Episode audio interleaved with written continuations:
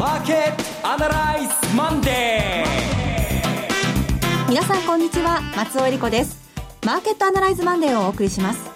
パーソナリティは金融ストラテジストの岡崎良介さん。東京は雨が降ってきました。岡崎です。よろしくお願いします。そして株式アナリストの鈴木一之さんです。鈴木一之です。おはようございます。今日もよろしくお願いします。この番組はテレビ放送局の BS1212 で毎週土曜昼の1時から放送中のマーケットアナライズプラスのラジオ版です海外マーケット東京株式市場の最新情報はもちろんのことテレビ放送では聞けない話など耳寄り情報満載でお届けしてまいります。さて岡崎さんは週末名古屋でしたね。そうなんですね、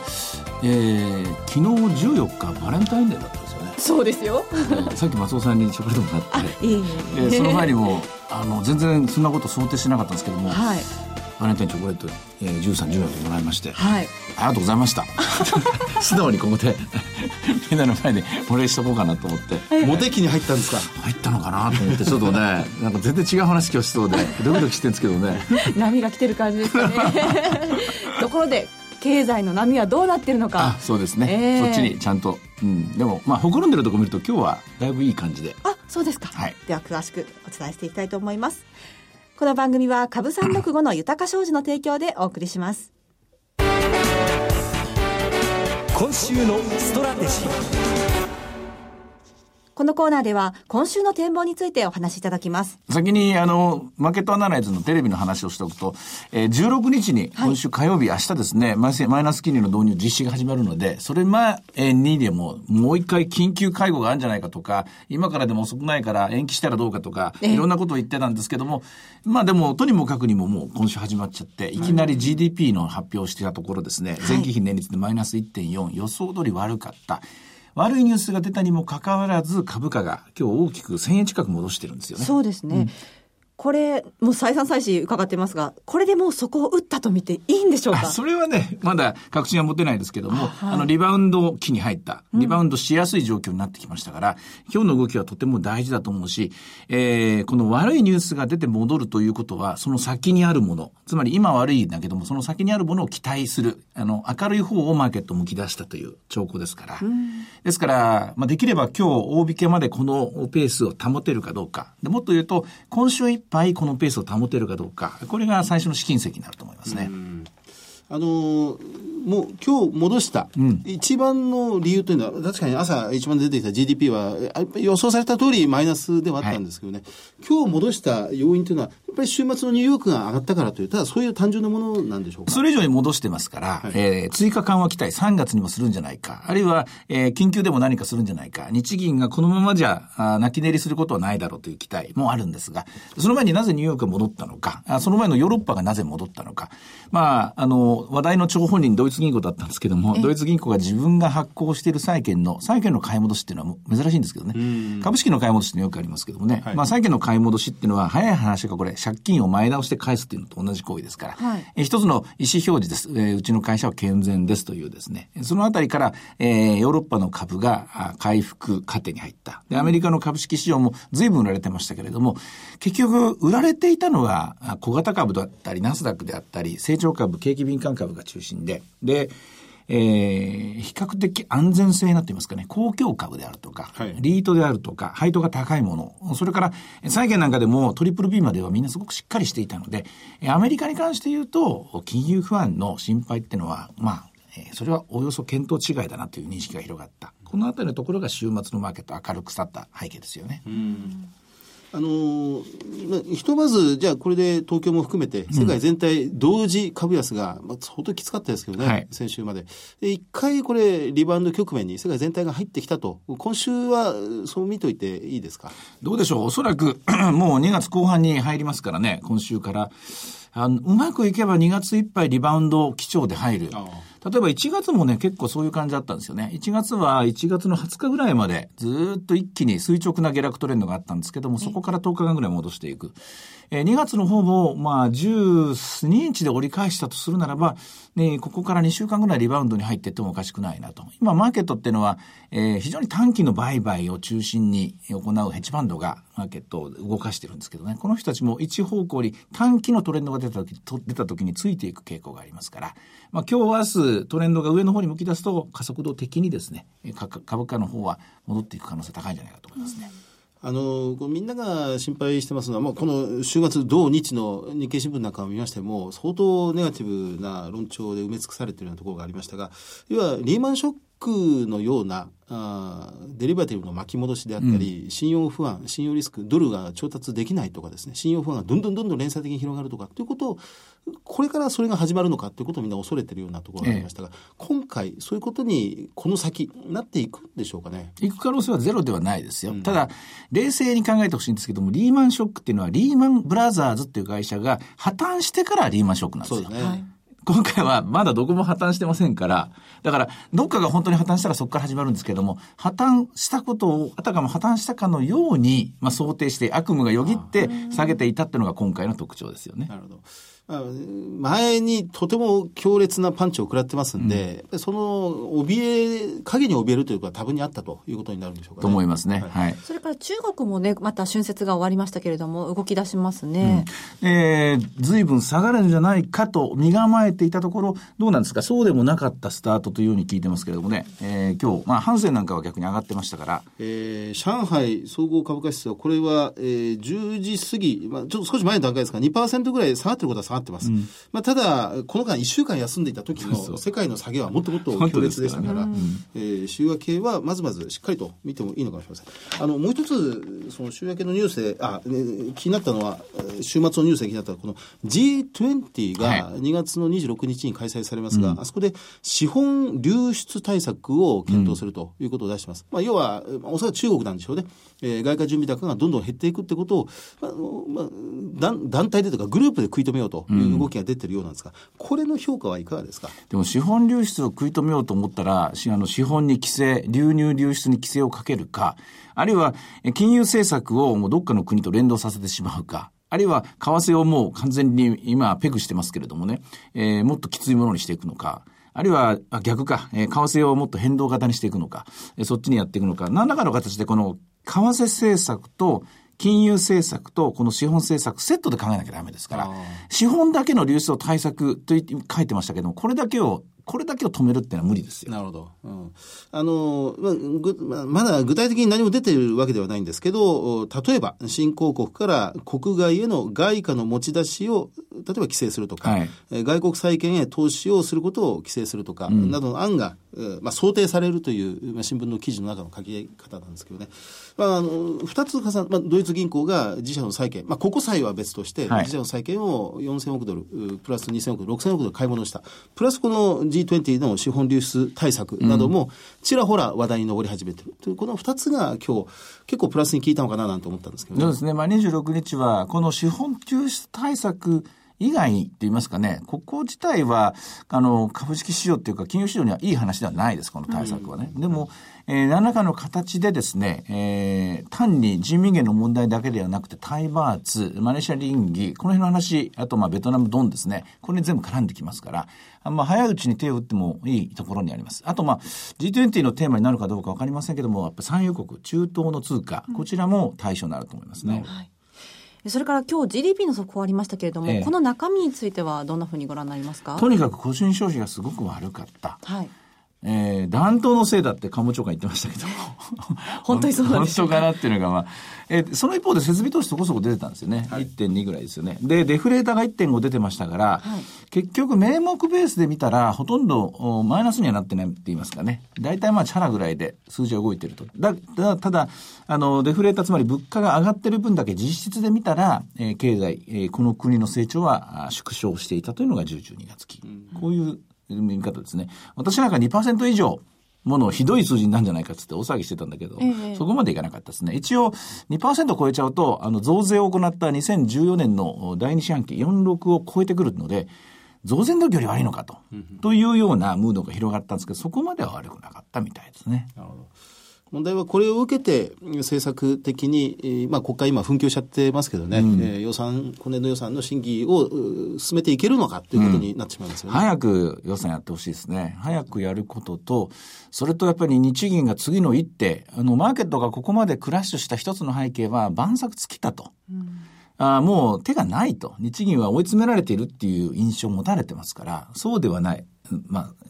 追い詰められてるのはもうないのかもしれませんけれども、けどまあ、ファイティングポーズ取らないとね。そこがポイントだと思いますね。あの、そうそう。今日、ぜひとも岡崎さんにもう一つ聞きたいなと思って、実は来たんですが、このボラテリティインデックスです。はい、えー、まあ、今日は随分下がりました。はい。えー、40.84まで低下してるんですが、週末金曜日にこれ46、49でしたか。49まで、瞬間50超え超えましたよね。えー、ここの、まだ下がったというえ40まだ超えてますんで、えー、結構高いんですが、これの意味するところ、さらにはこの先に起こりうる、想定しうる展開っていうのは、改めていつも何度も聞いてるんですけどね、どどういうことが考えられますかね？ひとまず、あの、ボラテリティが低下あするためには、まず株価の水準がこれ以上下がらないということ。えこれが前提です。あの、株価が下がっていくと、こう、デルタが足り、まあ、専門用語で言いますとですね、あの、デルタが足りなくなって、もっともっとプッと買わなきゃいけないっていう、そういう局面になってくるんですよ。ちょっとまた今度教えますね、それ、ね、ちょっと難しかったです、私は。それでまあ、それがまた ボラテリティを上げていくんですけども、はい、この株価の水準が戻っていくと、まずその分だけでもデルタの上がり方、あデルタの買い戻しといいますかね、それが進みますので、その分だけでもボラテリティが下がるんですが、それ以上に重要なのは、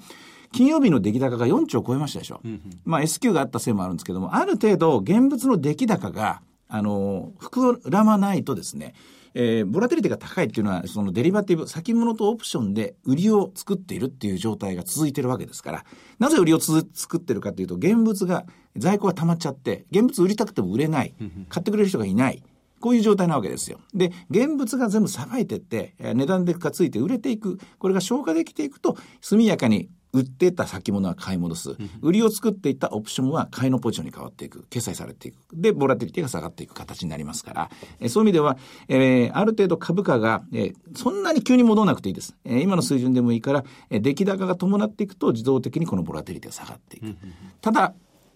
前回の9月29日もそうなんですけども、8月から下がり出して、9月29日まで下がるんですが、ボラティリティは8月の25日がピークつけてるんですよ。そうですね。でそこから1ヶ月ぐらいかけて、えー、現物株の消化をして、それで株価の王族つけると。まあ、大きくボラティリティが上がった時、大体こういうパターンですから、えー、日経平均株価1万4800円ぐらいで金曜日、そこにをつけたかのように見えますけれども、これはまだ不安定です。もう1回ぐらいは出てくるかもしれません、売り物が。えー、では、株365の動き、今日はどうでしょうか？えー、今15669という値段がこう表示されてますけれども、高値はもうちょっと上までありましたね。1万5716円まで。まあ、全引けが日経平均の現物が718円なんでね。まあ、差もありな。朝方安かったんですね。480円のスタートだったみたいですね。それから為替ですね。ドル円は13円の、えー、6566というところなんですけれども、はい、どうでしょうね。えー、10円、15円のレンジ、15円超えまで来ると一気に、まあ、日本株も1万8000ぐらいまで戻る可能性が出てくるかもしれませんけれども、一旦これ崩れたレンジですから、はい、それまで、えー、せいぜいまあ118、123ぐらいのレンジ、100歩譲って115、125ぐらいのレンジ、これが壊れましたから、うん、そうするとなかなかそこには戻りにくい。うん、115円ぐらいが、とりあえず戻り売りのターゲットになって、えー、しばらくマーケットはこのあたりのところの戻りを試す展開になってくるんじゃないかと思います。はい。さて、いろいろ展望していただきました。今週末には土曜昼の1時から BS1212 で放送しているマーケットアナライズプラスもぜひご覧ください。また、Facebook でも随時分析レポートします。以上、今週のストラテジーでした。マーケットアナライズマンデーそれではここで株365の豊商事より岡崎さんがご登壇されるセミナーを2つお伝えします。2月20日今週土曜日ですね、えー、愛媛県松山市で豊商事資産運用セミナー in 松山が開催されます。日程は2月20日土曜日12時半会場午後1時開演です。第1部では、遠蔵こと田代岳さんによる為替セミナーが開催されます。第2部では、岡崎さんが株式をテーマにご講演されます。会場は JR 松山市駅にありますプログレッソイベントルームパークです。ご応募のご連絡先は、豊か商事松山支店。フリーコール0120-125-365、0120-125-365。受付時間は土日祝日を除く9時から午後8時です。愛媛にお住まいの方はもちろん、四国にお住まいの皆さん、ふるってご応募ください。えー、おとといの名古屋もそうだったんですけど、すごく今質問が集まって、どんどんいっぱいいっぱい来てるので、できるだけ質問とかに答えれるような時間も作りたいと思いますので、えー、まあ、そういうわからないところ、本当に単純な、あの、そう、あの、基本的な質問でも結構ですから、えー、どんどんお寄せください。できるだけ時間の許す限りお答えしていきたいと思います。はいそして3月5日土曜日は熊本で豊か商事資産運用セミナー in 熊本が開催されます。日程は12時半会場午後1時開演です。こちらも第1部では遠蔵こと田代岳さんによる為替の講演があり、第2部では岡崎さんの株式セミナーが開催されます。そして第3部は東京金融取引所担当者と岡崎さんの特別セッション。クリック株365の概要と特徴、高金利通貨トルコリラの魅力についてです。会場はホテルサンルート熊本 TKP ガーデンシティ熊本ホールです。ご応募のご連絡先は、豊か商事福岡支店、フリーコール0120-998-624、0120-998-624。受付時間は土日祝日を除く9時から午後8時です。熊本だけでなく、九州地区にお住まいの皆さん、ふるってご応募ください。これ、1週間前のマーケットアナライズ熊本の、まあ、対になっている1か月後のセミナーなんですけども、はい、あの時のあのセミナー、やっといてよかったですね。悪いもの、悪い話、海を出し切ろうということ。とにかく悪い話を出して、その後何が見えてくるか。なんとなく今日の動きは、それを、こう、じあの実現し、ちょっと実現感があったかなっていう感じですよね。うん、出し切るまでは大変なんですけどね。大変なんですけどね。辛い、真っ暗闇のムードになってしまうんですが、はい、えそこから先はこう、意外と浮上できるということですね。はい。では続きまして、毎週土曜日午後1時から放映中の BS1212 マーケットアナライズプラスからのセミナー情報です。3月19日土曜日、東京のセミナーです。リアルマーケットアナライズ2016ブランニューエクスペリエンス in Japan を開催いたします。日比谷公会堂で最大2000人収容の会場です。BS1212 のマーケットアナライズプラスのホームページよりご応募できます。番組ホームページから応募フォームにご記入いただくか、お電話でご応募ください。電話番号は0120-953-255、0120-953-255です。通話料無料、自動音声応答サービスにて24時間ご応募を受けたまっております。締め切りは3月7日です。おかけ間違いのないようにお願いいたします。また、応募はお一人様1回限りでお願いします。個人で複数応募いただいても無効となりますのでご了承ください。せっかくのね、日比谷公会堂ですから、なんかしようぜっつってみんなで考えてますので、皆さんお集まりください。お待ちしています。では最後に BS1212 から番組のご紹介です。時代を彩った珠玉の名曲をジャズアレンジでお届けする本格音楽番組、火曜ナイトジャジーなライブショーが、いつでも無料の放送局 BS1212 で毎週火曜夜9時から放送中です。2月のゲストは秋元純子さんです。秋元さんの代表曲、愛のままでを豪華なジャズアレンジで皆様にお届けします。秋元さんの演じ組みあふれる歌に酔いしれてください。その他、多数ゲストが出演。番組でしか聞けないスペシャルな演奏盛りだくさん。ぜひお見逃しなく。火曜の9時は音楽で至福の時間をお楽しみください。チャンネルの見方がわからない方はカスタマーセンターへお電話ください。オペレーターが視聴方法をわかりやすくお教えします。フリーダイヤル0120-222-318 0120-222-318 BS1212 カスタマーセンターまで火曜の夜9時は火曜ナイトジャジーなライブショーを BS1212 でご覧ください。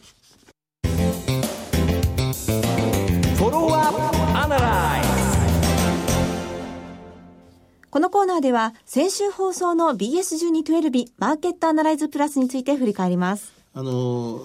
エコノミストの方、木下さんを交えて、たくさんの方に日銀のマイナス金利の評価、あるいはその政策的な効果なども伺ってみたんですが、あの、全部まとめた後、岡崎さんが言われてたのが、このマイナス金利政策というのは、うん、この、飴とムチということになると、ムチの政策であるとい。う部分でしたよね。はい、で、これが、この外国銀行のこの当座金残高に対して影響を与えてくるという見通しですが、そのあたりポイントになりますね。うん、まあ、まずこれは当然のビジネスですからね、利益のある方に利益のある方にお金は流れていく。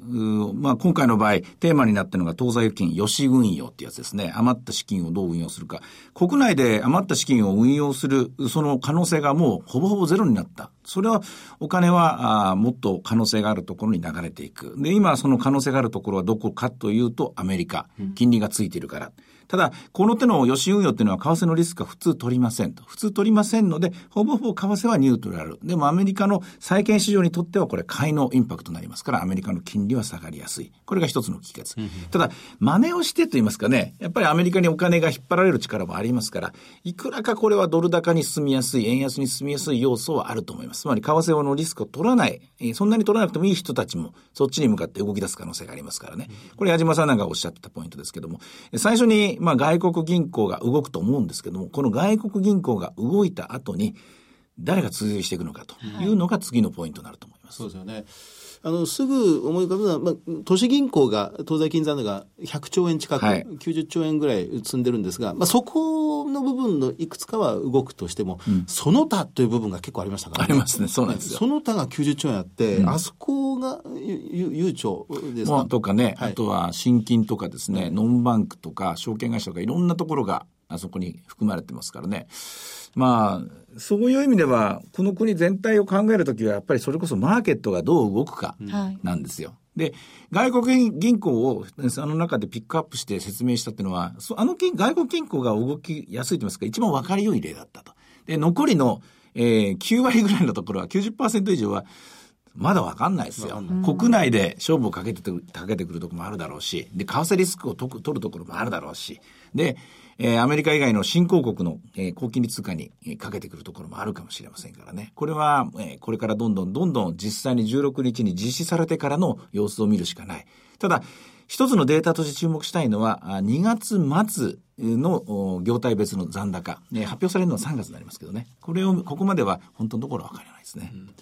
私たちは簡単に0.1%という、もうごくごく超低金利が、マイナス0.1%という、またこれはマイナスですけど、低金利なんですけどね、に変わったぐらいでは、どうってことないだろうなってふと思ってしまうんですが、これ何十兆円っていうそうです、そうです。かなり何百億円っていうことになりますからね。ほんのわずかな差なんですけども、その掛け算の部分がすごく大きいので、まあ普通投資っていうとね、株を買うとき10億動いた、20億動いたって大騒ぎしてますけど、こっちは何兆動いたの世界なんでね。でねやっぱりこれは本当に大きな流れですね。で、合理性はどこにあるのかっていうのを探す。これが次の仕事になりますね。あの、まあ、外国銀行が、まあ、この20兆円、えー、東大金に積んでいたものを外に、日本から逃がしていくということになると、ついつい何かを売って何かを買うっていう、でもこれ、また外国人による日本株売りかなんて、全然関係ない連想になってしまうんですが、何かを売るわけでは決してない。売るわけではないです。資産を移し替えるだけのことですから。うん、ただですね、問題は、その時に日本、あの、日銀の仕事なんですけども、日本の、この日本の金融市場の流動性が、減ることになっちゃ困るんですよね。それこそ、えー、中国でも資本流出してるみたいなことやりますけど、見方によってこれ資本流出になっちゃうんで、ね、そうですね。えーですから、ここのところを、やっぱり国内でお金がちゃんと回るように、まあ、日銀がいつも考えてると思いますけども、でも、なんで、どの力で回すかっていうと、これ成長です。成長のあるところに、未来のあるところに、可能性のあるところにお金が来るわけですから、やっぱり予算も早く作って、成長戦略も前に出して、何かしらプロジェクト出した方がいいんじゃないかと思いますけどね、国が。そうしますと、まあ、この2週間、1月末から2月今にかけて、えー、日銀にフォーカスされましたましたが、これから先は政府、政策という方向に移っていきますかね。議員さんもしっかりしてほしいですけどね、本当にね。えさて、マーケットアナライズマンデー、そろそろお別れの時間です。ここまでのお話は、岡崎亮介と、鈴木和之と、そして松尾恵理子でお送りしました。それでは今日はこの辺で失礼いたします。さようなら。この番組は、株三六五の豊か商事の提供でお送りしました。